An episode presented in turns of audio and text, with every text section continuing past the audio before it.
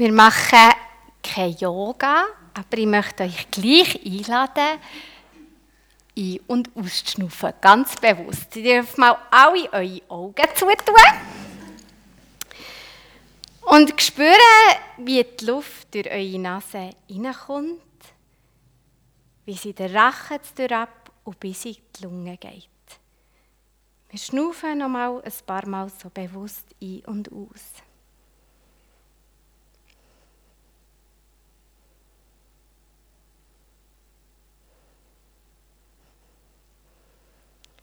Merci vielmals, ihr dürft eure Augen wieder auftun. Beim Schnaufen, beim Einschnaufen, äh, jetzt muss ich schauen, das kann ich alles nicht so auswendig, findet in unserer Lunge ein Gasaustausch statt. Der Sauerstoff wird ins Blut aufgenommen und geht dann über einen Kreislauf zu den Zellen und wird dort abgegeben. Beim Sauerstoff einschnaufen machen wir etwas Lebensnotwendiges. Wir brauchen den Sauerstoff. Er ist für uns lebenswichtig.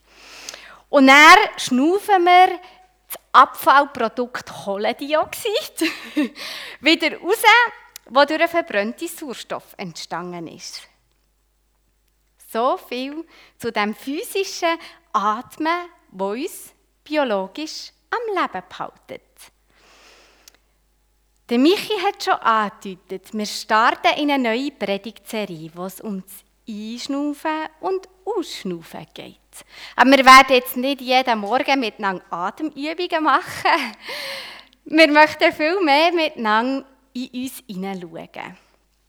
Was für einen Sauerstoff, was für lebenswichtige Stoff braucht unsere Seele, braucht unser Glaube, damit uns die Luft nicht ausgeht.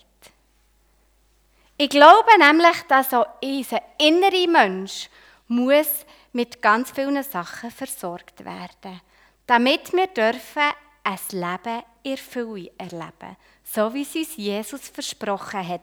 Er redet in Johannes 10,10 10 davon.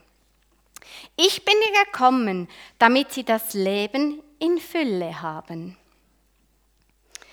In dieser Predigtserie schauen wir miteinander so ein paar Sauerstofflieferanten für unsere Seele an. Und der Michi hat schon angedeutet, heute geht es um das Thema Freude. Ich glaube, dass die Freude sehr grundlegend wichtig ist für unsere Seele. Und der Dietrich Bonhoeffer, finde ich, hat in seiner Haft einen kurzen, aber sehr passenden Text über die Freude geschrieben. Und ich möchte euch einen Teil davon vorlesen.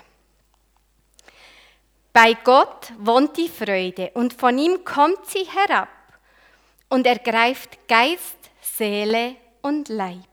Und wo diese Freude einen Menschen gefasst hat, dort greift sie um sich, dort reißt sie mit, dort sprengt sie verschlossene Türen. Wir spüren vielleicht aus dem Zitat von Bonhoeffer, dass es bei dieser Freude um mehr geht als ein glücklich und fröhlich sein. Die Freude, die von Gott kommt, hat eine riesige Kraft.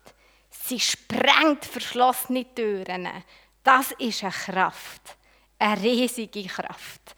Und ich glaube, darum hat auch der Paulus seinen Freunden in Philippus geschrieben. Freut euch immer zu mit der Freude, die vom Herrn kommt. Und noch einmal sage ich, freut euch. Ein Leben in Fülle von Jesus zu leben, das heisst, ein Leben aus der Freude zu leben. Wir kommen jetzt vor einer Zeit, wo die Freude eine sehr zentrale Rolle gespielt hat. Es ist Weihnachten. Und alles rund um die Geburt von Jesus zeugt von ganz viel Freude. Ah! ich finde auch, mal, er tut noch ein bisschen unseren Beamer, finde ich heute auch spannend. Seht ihr, was der für Freudensprünge macht? Der macht auch immer ich glaube, wir haben hier unten während dem Lobpreis ganz schön für Stimmung gesorgt, dass es bis aufgeluftet hat. Jesus ist der grösste Freudebringer überhaupt. Vom ersten Augenblick an von seinem Leben bis zum Schluss ist die Freude das große Thema bei Jesus. Schon ganz am Anfang, wo die schwangere Maria zur schwangeren Elisabeth auf Besuch gegangen ist, lesen wir davon.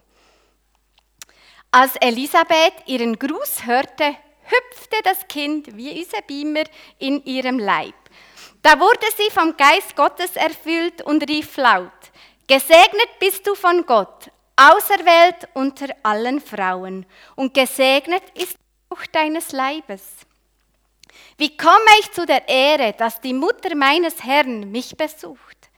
Ja, das bist du, denn in dem Augenblick, als dein Gruß an mein Ohr drang, machte das Kind einen Freudensprung in meinem Leib. Du darfst dich freuen, denn du hast geglaubt, dass sich erfüllen wird, was der Herr dir ankündigen ließ. Maria aber sprach, mein Herz preist den Herrn, alles in mir jubelt voll Freude über Gott, meinen Retter. Da kommt uns so viel Freude entgegen. Und natürlich ist es weitergegangen, als Jesus auf die Welt gekommen ist, wo der Engel zu den Hirten auf das Feld gegangen ist und die Freudebotschaft gebracht hat. Habt keine Angst, ich habe eine große Freudenbotschaft für euch und für das ganze Volk. Und er darauf ab bei den drei Weisen, auch sie spüren eine riesengroße Freude. Als sie den Stern sahen, kam eine große Freude über sie. Jesus ist der Freudebringer höchstpersönlich gewesen. Und sein ganzes Leben war umrahmt von dieser Freude. Bis zum Schluss. Auch bei der Himmelfahrt von Jesus ist die Freude noch ein absolut zentrales Thema. Sie, die Jünger, aber warfen sich vor ihm nieder. Dann kehrten sie voller Freude nach Jerusalem zurück. Die Jünger waren voll Freude, auch nachdem Jesus wieder zu seinem Vater zurückgegangen ist, weil sie gewusst haben, Jesus ist immer bei uns und er ist uns segnend vorausgegangen. Und das das hat sich bis heute nicht verändert. Jesus ist der große Freudebringer. Das Wort Evangelium, das kennen wir wahrscheinlich alle, die gute Nachricht. Die kann auch übersetzt werden als Freude auslösende Botschaft. Es ist keine Trauerbotschaft über unser Versagen, sondern eine Freudebotschaft über das, was Gott da hat was er im Moment am tun ist und was er alles noch machen wird. Und unser Innenleben, das braucht genau so Freudebotschaften, damit unser Glaube geweckt wird, damit wir lebendig dürfen sein und das Leben in Fülle leben. In und mit Jesus dürfen wir Freude einatmen und unsere Seele damit ausfüllen und erfüllen. Natürlich, der Michi hat es angetönt, hey Fragen, hey Zweifel, hey Ängste, hat Not. Absolut auch sein berechtigter Platz bei Gott. Ich finde es sehr passend, dass es die zwei Flaschen hat gegeben. Beides ist Teil von unserem Leben. Aber bleiben wir bei Trauer stecken, dann glaube ich, kommt es längerfristig zu einem Sauerstoffmangel in uns. Die Freude, die aus dem Evangelium kommt, die Freudebotschaft von Jesus, die belebt uns, sie erfüllt uns und sie ist lebensnotwendig. Aber die Frage, die sich natürlich stellt, ist, ja, ich kann jetzt schon schön von dieser Freudebotschaft reden, aber was ist denn das für eine Botschaft, die so Freude bringt? Ich glaube, sie ist stark an Gnade geknüpft. Der Begriff von Gnade kommt, um nochmal in den griechischen Ursprungstext zurückzugehen, von ganz einfach sich freuen. Und von Freude. Man kann also durchaus sagen, dass Gnade ein Geschenk ist, das Freude auslöst. Und durch Jesus hat die göttliche Freude Einzug genommen in unsere Welt. Die Freude, die geht aber tiefer als einfach ein Lachen auf dem Gesicht. Und sie ist nicht an ein sorgen- und problemfreies Leben gebunden. Davor reden ganz klar zum Beispiel die. Die haben wir ja erst vor kurzem zusammen angeschaut. Freuen dürfen sich alle, die arm sind, alle, die Hunger haben, alle, die verfolgt werden. Das sind keine schönen und einfachen Lebensumstände. Und trotzdem dürfen sie sich freuen. Warum? Warum gehören Menschen, die so herausgefordert sind, zu den Glücklichen? Ich glaube, sie dürfen sich freuen, wenn sie auf Jesus vertrauen, weil er ihnen das Himmelreich schenkt. Und zu diesen Menschen, die beschenkt werden mit dem Himmelreich von Gott, die Freude dürfen erleben zu denen gehören nicht nur die auf der Sonnenseite, sondern eben gerade ganz besonders auch die, die durch dunkle Zeiten gehen. Allen, die auf Jesus vertrauen, gehört das Himmelreich. Und damit ist viel, viel mehr gemeint als einfach ein Ticket in den Himmel. Es geht um viel mehr. Das Himmelreich ist grösser als einfach ein Leben in Ewigkeit. Das Reich, das Jesus uns schenkt, ist das Himmelreich mit allem Drum und Dran, allem, was dazugehört. Also Liebe, Gnade, Erlösung, Rettung, Hoffnung, Glaube, Versöhnung, Frieden. Das ist so viel mehr als ein Leben nach dem Tod in der Ewigkeit. Es ist hier und jetzt. Und es hat, Jesus hat es unbeschränkt für jedes von uns parat. Das ist die Botschaft, die Freude auslöst. Das ist Gnade, über die wir uns dürfen freuen. Jesus hat das Himmelreich auf die Erde gebracht. In unser Leben, zu jeder Zeit, immer und überall. Und vielleicht verstehen wir jetzt auch, warum der Paulus die Philipper dazu aufruft. Freut euch immerzu mit der Freude, die vom Herrn kommt. Und noch einmal sage ich euch, freut euch. Freude, die von Gott kommt, die vom Herrn kommt, wie er so schön sagt, soll unser ganzes Leben prägen. Und zwar in guten und in schlechten Tagen.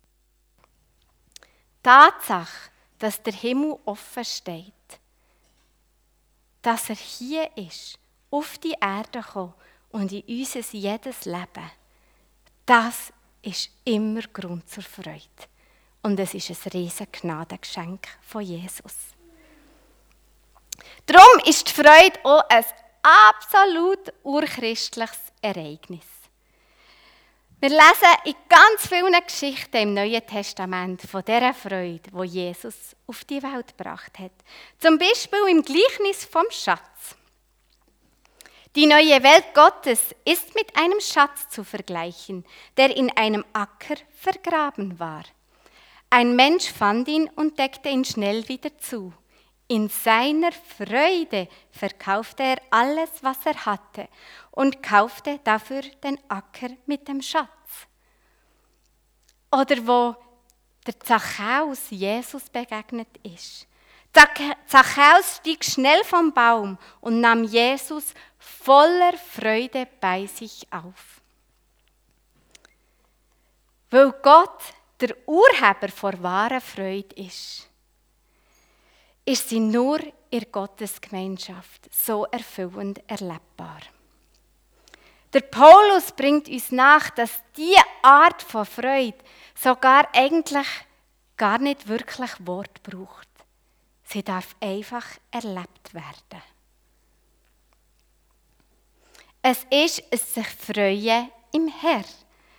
Und am Anfang habe ich euch einen Teil aus dem Text von Dietrich Bonhoeffer vorgelesen. Und ich möchte euch gerne den ganzen Text vorlesen, wo ich finde, er ist so passend geschrieben. Er schreibt als erstes oder zitiert er Jesaja 35,10.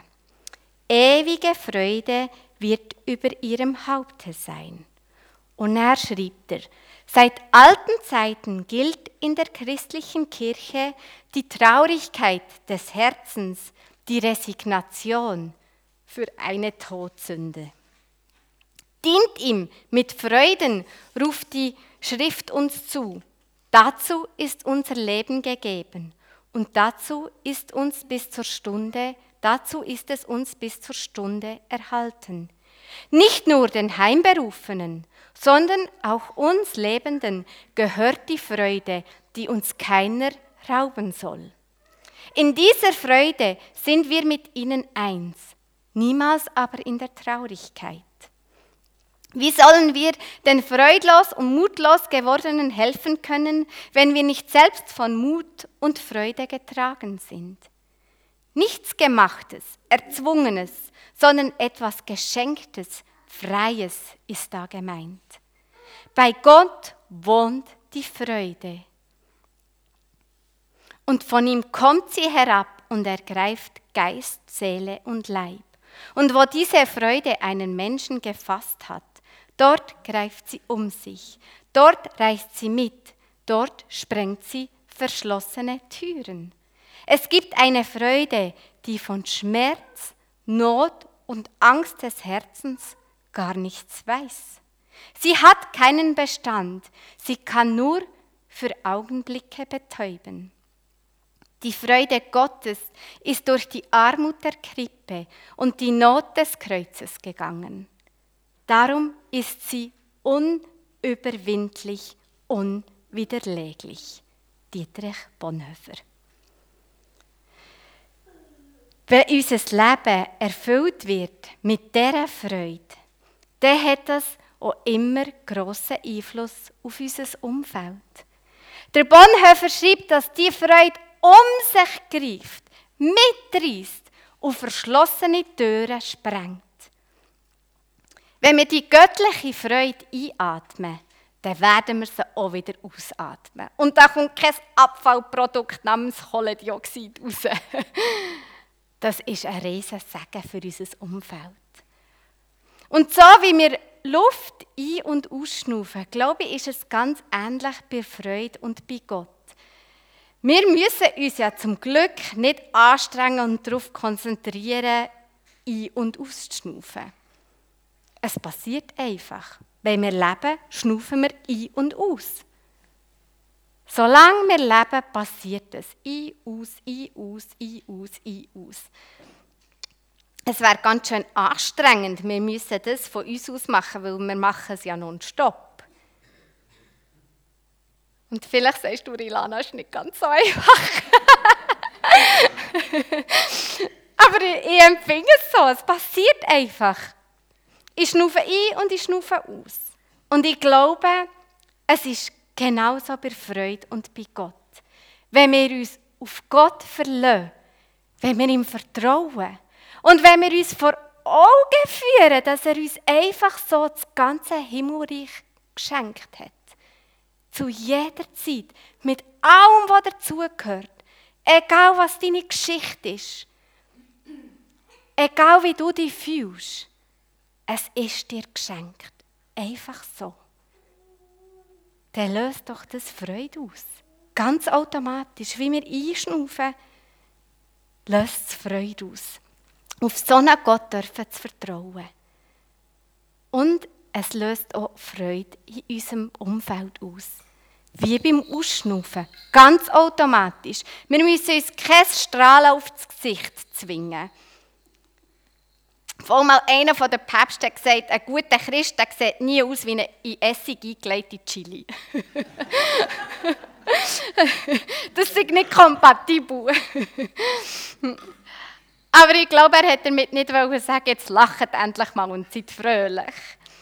Sondern die Freude ist eine automatische Reaktion auf das, was Gott uns geschenkt hat. Und weil es ums Geschenk geht, das unabhängig von uns und unserem Leben ist, ist es eben auch eine Freude, die unabhängig ist von unseren Lebensumständen. Und das finde ich so befreiend. Und das ist so ein Geschenk für mein Innenleben, dass ich die Freude nicht nur in glücklichen Zeiten spüre. Ganz ehrlich, am nächsten kommt mir die Freude gerade in den dunkelsten und schwierigsten Zeiten. Am meisten füllt sie mit denen aus. Weil das, was Gott in unseren Herzen bewirken kann, das kann niemand anders. Und er kommt ganz nach mit seiner Freude, besonders dort, wo wir herausgefordert sind. Und ich glaube, diese Freude, die ist höchst ansteckend. Ich möchte euch segnen und abschließen mit Römer 15, 13. Ich bitte Gott, auf den sich unsere Hoffnung gründet, dass er euch in eurem Glauben mit aller Freude und allem Frieden erfüllt, damit eure Hoffnung durch die Kraft des Heiligen Geistes immer stärker und unerschütterlicher wird. Amen. Das wünsche ich euch wirklich von ganzem Herzen.